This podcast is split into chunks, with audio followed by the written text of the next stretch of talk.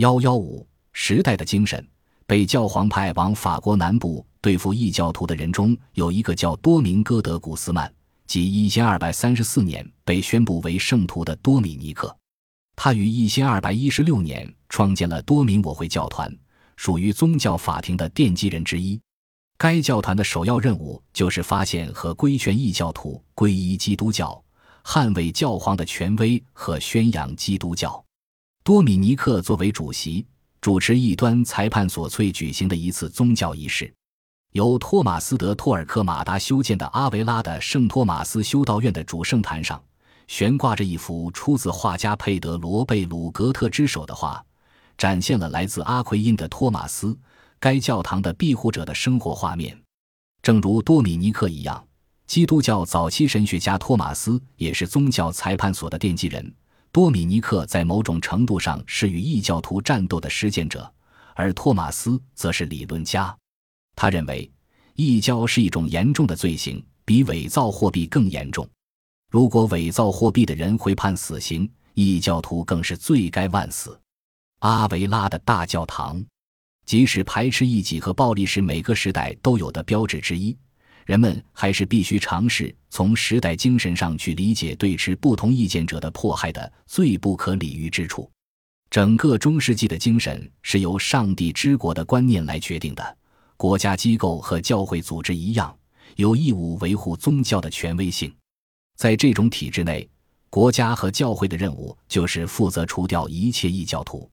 因为生活在上帝之国内的人群的幸福必然建立在消灭上帝之国的敌人的基础上。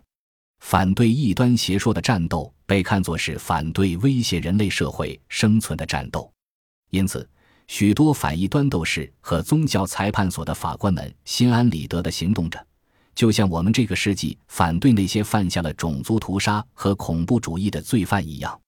由此，教皇格列高利九世（一二三一至一三三二年）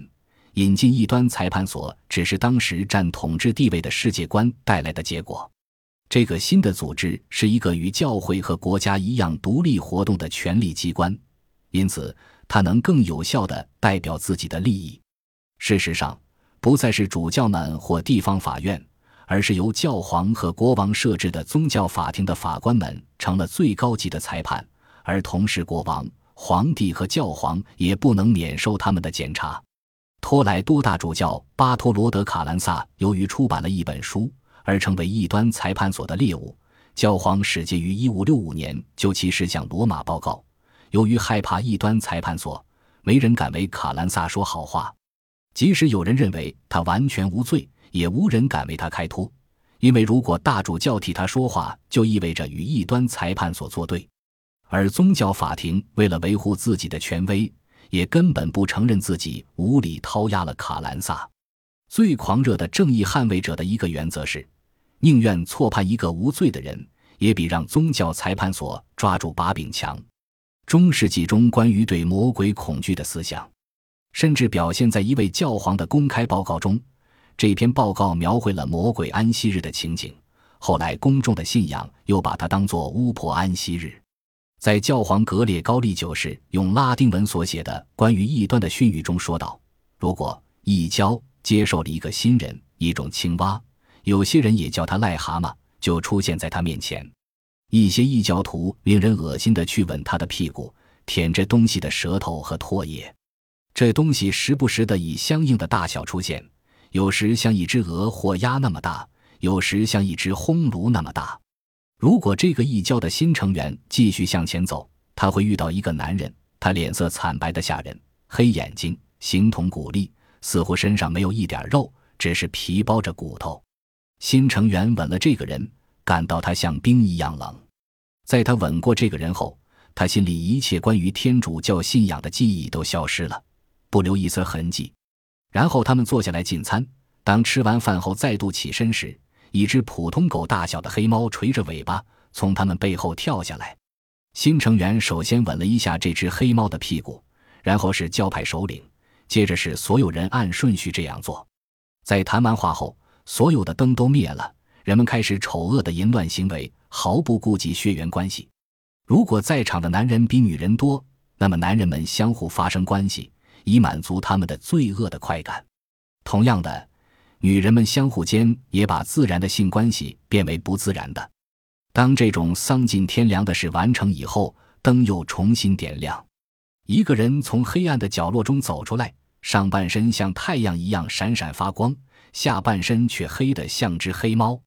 这种非理性的相信魔鬼存在的思想，很快被系统化、组织化。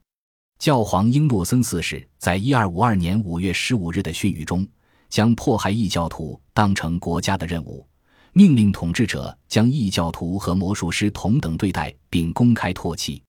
每一个发现异教徒的人，允许占有其财产。异端裁判所法官只需向地方长官出示他的委任状。就可以发出逮捕异教徒的指令。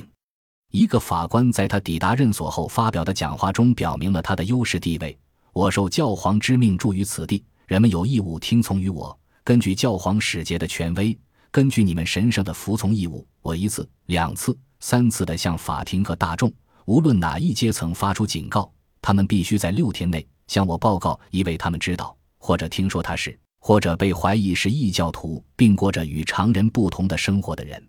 我一半是听说，一半是根据自己的经验了解到，有几个人被老蛇的邪恶的毒所传染。他们就像鼠疫一样敌视教会，他们也像盘起尾巴的狐狸一样，在主的葡萄园里到处鬼祟地出没，用他们无耻的舌头诽谤上帝。我一旦想到这种毒素已经感染了许多人的心灵。我就厌恶的五脏六腑也要翻倒过来。